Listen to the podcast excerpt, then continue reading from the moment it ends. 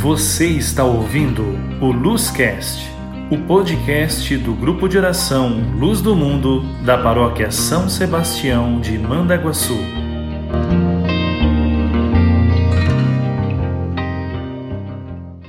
Olá, irmãos, a paz de Jesus. Sejam bem-vindos a mais um Luz na Web. Eu sou Gustavo Cioli, participante do grupo de oração Luz do Mundo na paróquia São Sebastião de Mandaguaçu, no Paraná. E mais uma vez é uma alegria estar aqui para partilharmos a palavra de Deus aqui no Luz na Web. Eu te convido já a você pegar a sua Bíblia. Nós vamos ler um trecho do Evangelho de São João, Evangelho de João, capítulo 6, versículos 67 a 69. Nesses três versículos, nós vamos encontrar um ponto, um momento primordial na vida dos apóstolos, aqueles que permaneceram ao lado de Jesus. Os versículos que precedem esses que nós vamos ler são versículos em que Jesus fala para todos aqueles que o seguiam que eles deveriam então comer de sua carne e beber de seu sangue. Mas as pessoas não conseguem distinguir ou não conseguem interpretar esta fala de Jesus Fica uma, uma fala muito pesada para muitos daqueles que o seguiam e muitos deixaram de seguir Jesus a partir disso que ele revela, né, de comer a seu corpo e de beber o seu sangue. Mas os apóstolos, os doze, permanecem ao lado de Jesus. Então Jesus vai indagá-los. Lá então em João, capítulo 6, versículo 67. Então Jesus perguntou aos doze: Quereis vós também retirar-vos? Respondeu-lhe Simão Pedro: Senhor, a quem iríamos nós? Tu tens as palavras da vida eterna, e nós cremos e sabemos que tu és o Santo de Deus. Palavra da salvação, glória a vós, Senhor. É interessante a gente olhar esta passagem e perceber que ela é dita no momento em que os discípulos de Jesus já têm uma caminhada muito grande com ele. Já viram Jesus fazer muitas coisas, aconteceram muitas coisas em seus, em seus caminhos.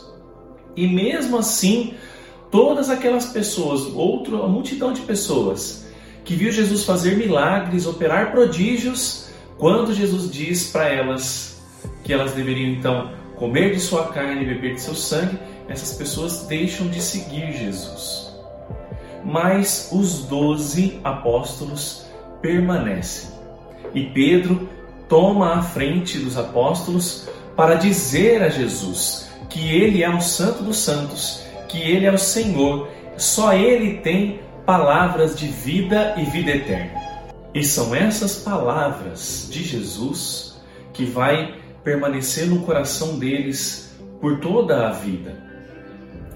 Nós que temos uma caminhada um pouco mais grande com Jesus, e aí eu falo com você que já tem uma caminhada de grupo de oração, que já tem uma experiência viva com Cristo, nós passamos por momentos de nossa história em que a gente espera sensações, em que nós esperamos que o Espírito Santo venha e nos dê um arrepio, ou que nós repousemos no Espírito, ou que nós choremos, ou que nós demos risada, enfim, alguma sensação física que nos demonstre a presença de Jesus na nossa vida. Mas ao passar do tempo, nós temos que nos desvencilhar destas sensações físicas. E quando nós chegamos numa maturidade espiritual, e esta palavra é importante para nós, maturidade, nós já não precisamos mais sentir fisicamente. É óbvio que quando a gente sente é gostoso, né? É uma confirmação de Deus. Mas é a sensação física já não é uma prerrogativa, já não é algo que precisa acontecer sempre para sentir Deus. Aí está a maturidade nós somos convidados a viver uma maturidade na fé.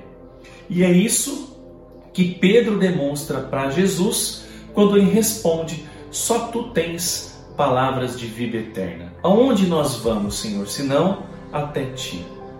Jesus vai dizer também que ele é o caminho, a verdade e a vida em outra parte do evangelho. E nós então cremos que nós temos que passar por, por Jesus para chegar à vida eterna, nos espelharmos nele. Por isso nós somos cristãos e por isso nós buscamos esta maturidade. A maturidade também, ela pode se dar através do serviço. Você tem trabalhado na sua comunidade? Você tem feito, você tem sido um catequista, você tem é, ministrado a palavra, você tem se colocado à disposição como ministro da Eucaristia, como leitor na Bíblia, como músico, você tem colocado os seus dons à disposição da igreja e da sua comunidade? Isto é um sinal de maturidade também. O serviço a Deus faz com que a gente cresça na nossa fé. Porém, nós temos que tomar um grande cuidado, porque quanto mais serviço nós fazemos ou quanto mais dedicamos-nos a Deus, a nossa vida começa a fazer parte de uma rotina de serviço e não de experiência de Deus. E aí nós temos que tomar cuidado, porque a gente pode secar por dentro. Nós podemos secar a nossa experiência e começar a fazer por fazer. Fazer porque é um ato social, porque eu estou inserido nessa comunidade, porque todo mundo já espera que eu faça isso e eu acabo fazendo. E eu esqueço da experiência divina. Veja que Pedro, quando ele responde, ele diz assim: Tu tens as palavras da vida eterna, e nós cremos e sabemos que tu és o Santo de Deus. O que isso reflete para nós? Que nós não podemos cair nesta secura de apenas servir por servir, fazer por fazer. Nós temos que experimentar novamente Deus. E aqui está um outro ponto da maturidade que é reconhecer-se pequeno novamente para voltar a Deus. Porque, assim como o ciclo da terra precisa da chuva para renovar a vida, nós, enquanto cristãos, também precisamos da experiência de Deus para renovar a vida que existe em nós. Percebe que este ciclo ele é contínuo e ele precisa ser renovado a todo instante? Meu irmão, minha irmã, que nós tenhamos a maturidade que Pedro teve para responder Jesus desta forma: Onde iremos, Senhor, senão a ti, que tens palavras de vida eterna, que és o Santo de Deus?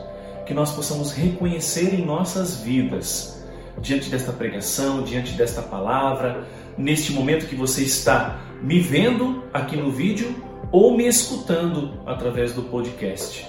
Que nós possamos nos reconectar, nos colocar de novo à disposição do Senhor, experimentando a graça dele, experimentando a sua vida nova, a sua chuva de bênção. Que nós sejamos esta terra que precisa dessa chuva, que nós precisamos cada dia mais do Senhor Jesus. É isso que eu desejo para a sua vida, para a sua casa, para a sua família, para a sua comunidade. Que nós sejamos fortalecidos em Deus e possamos colocar a nossa vida à disposição dele e também experienciar esse Jesus. Não só com arrepio, não só com choro, não só com essa sensação física, mas dentro da nossa alma que nós possamos senti-lo dentro de nós para termos a resposta certa de quando nós fomos indagados. Por que, que nós não afastamos de Jesus ainda? Que nós saibamos responder não só da boca para fora, mas com o nosso coração. Aonde nós iremos, Senhor? Só tu tens palavras de vida eterna. Que isso possa ficar no seu coração, que você possa levar então para aqueles que você mais ama esta passagem também. E já fica o convite para você compartilhar esse vídeo nas suas redes sociais, para você também chamar outras pessoas para acessar e para compartilhar conosco o vídeo do Luz na Web e experienciar Jesus junto conosco também. Um grande abraço, Deus os abençoe e até o próximo Luz na Web. Tchau, tchau. Obrigado por ouvir o Luzcast, o podcast do grupo de oração Luz do Mundo. Siga-nos no Instagram, Facebook e YouTube, arroba Luz do Mundo RCC, e compartilhe este podcast com seus amigos. A paz de Jesus.